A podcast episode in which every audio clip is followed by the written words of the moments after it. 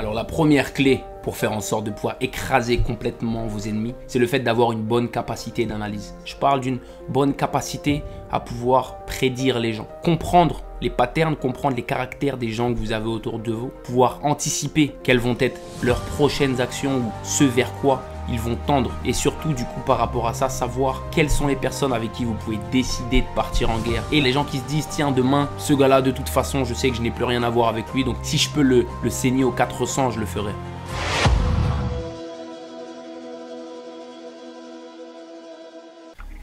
Bonsoir à tous, j'espère que vous allez bien. Pour ceux qui ne me connaissent pas, je me présente, je m'appelle Pierre Mathieu. Je suis dans le monde du sport et du business depuis une dizaine d'années maintenant. Et pour ce format que je vais vous présenter ce soir, je vais utiliser le livre de Robert Greene, Tonton Robert Greene, Les 48 lois du pouvoir. Et chaque semaine, je l'illustre d'exemples, d'expériences personnelles que j'ai pu avoir à travers le business. Et je vous donne les principes et les clés qui me sont utiles quotidiennement. Et aujourd'hui, je vais vous parler de la loi numéro 15 qui est écraser complètement l'ennemi. Donc dans un premier temps, ce que je vais faire, c'est que je vais vous donner ce principe. Dans un deuxième temps, je vais vous raconter une anecdote personnelle. Et dans un troisième temps, je vous donnerai les clés que j'ai sorties autour de cette loi-là. C'est parti.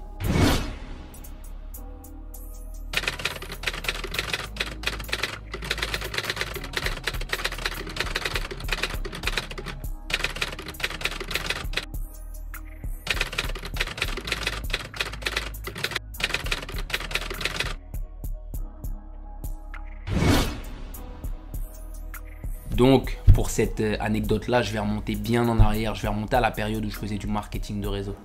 Donc, j'avais entre 18 et 22 ans. Ça commence à remonter. Et ce qui s'est passé, c'est qu'au bout d'un moment, j'ai voulu me séparer de collaborateurs avec qui ça ne se passait pas bien.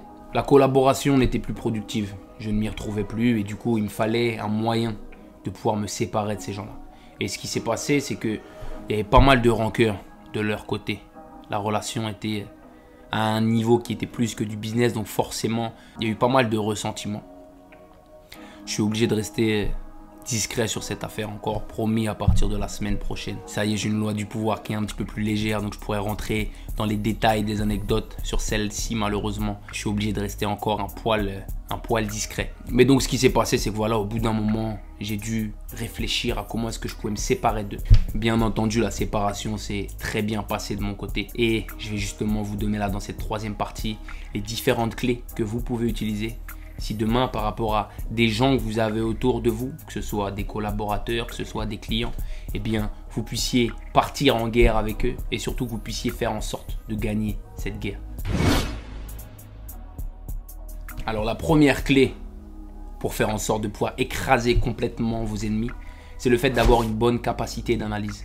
Quand je parle d'une bonne capacité d'analyse, je parle d'une bonne capacité à pouvoir prédire les gens, à pouvoir comprendre les patterns, comprendre les caractères des gens que vous avez autour de vous, pouvoir anticiper quelles vont être leurs prochaines actions ou ce vers quoi ils vont tendre dans le futur. Et surtout, du coup, par rapport à ça, savoir quelles sont les personnes avec qui vous pouvez décider de partir en guerre et que la guerre se passe bien. Et les gens qui, par la rancœur, par le ressentiment, par le fait que leur ego soit touché, eh bien au bout d'un moment, ils se disent que eux de toute façon n'ont plus rien à perdre et qui vont essayer d'extraire le maximum de jus de votre enveloppe. Les gens qui n'ont rien à perdre, les gens qui se disent tiens demain ce gars-là de toute façon je sais que je n'ai plus rien à voir avec lui donc si je peux le, le saigner au 400 je le ferai. Donc soyez bons pour reconnaître les gens et comprendre qui pourrait vous porter préjudice dans le futur. Pour la deuxième clé, si vous décidez de partir en guerre avec quelqu'un et de l'écraser complètement, eh bien il faut vraiment faire en sorte que vous soyez irréprochable. Encore une fois, je vais vous reparler de la notion de réputation. Cette notion de réputation, elle est vraiment essentielle. S'il est facile de déterrer des cadavres autour de vous, si vos comportements n'ont pas été exemplaires dans les mois qui ont passé, dans les années qui ont passé, si on peut très facilement vous créer une réputation ou faire courir des rumeurs autour de vous parce que vous n'êtes pas nickel ou que votre service ou votre produit n'est pas nickel, moi je vous conseille de prendre encore un temps avant de partir en guerre avec quelqu'un, puisque lui pourra beaucoup plus facilement faire croire des choses sur vous que vous, vous ne pourrez le faire. Et comme vous n'avez pas été irréprochable, malheureusement, il sera difficile de vous croire. La troisième chose, c'est le fait de connaître les règles du jeu. On dit que si on veut absolument gagner un jeu, eh bien il est nécessaire de savoir comment tricher.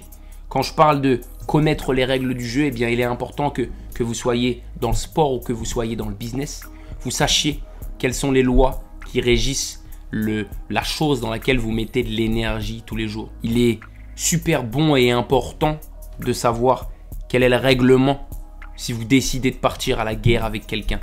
Connaître son marché, savoir les lois du jeu auquel vous êtes en train de jouer, savoir de qui s'entourer, savoir qui contacter si vous avez des problèmes, connaître les bonnes personnes en cas de conflit. Tout ça, c'est important de le maîtriser et c'est essentiel si vous décidez de partir à la guerre avec quelqu'un. La quatrième chose, et là je vais prendre quelques références du livre de l'art de la guerre de Sun Tzu, c'est le fait de comprendre que vous pouvez partir en guerre uniquement si vous êtes sûr de gagner. Et voilà les trois références que je voulais vous citer. La première, c'est tout le succès d'une opération réside dans sa préparation. Que ce soit vous par rapport au business ou là typiquement pour pouvoir gérer un conflit. Il est important de connaître les règles encore une fois, de pouvoir se préparer au maximum à toutes les possibilités qui peuvent arriver pendant la gestion d'un conflit. Un conflit va se régler et doit se régler en vitesse. Ça va de pair avec la deuxième référence qui est la guerre est semblable au feu. Lorsqu'elle se prolonge, elle met en péril ceux qui l'ont provoquée.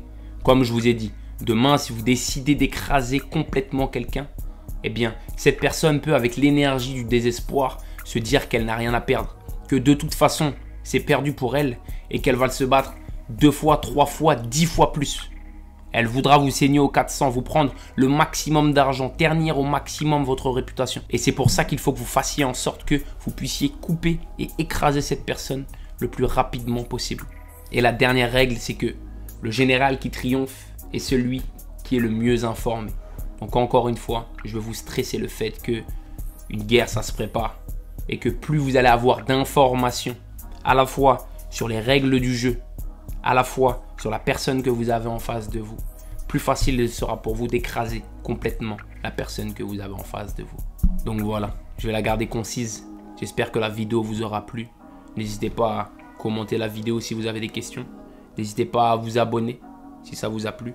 N'hésitez pas à partager cette vidéo avec des gens qui vous pensez pour être intéressés par ce type de contenu. Et puis on se voit la prochaine fois. Peace.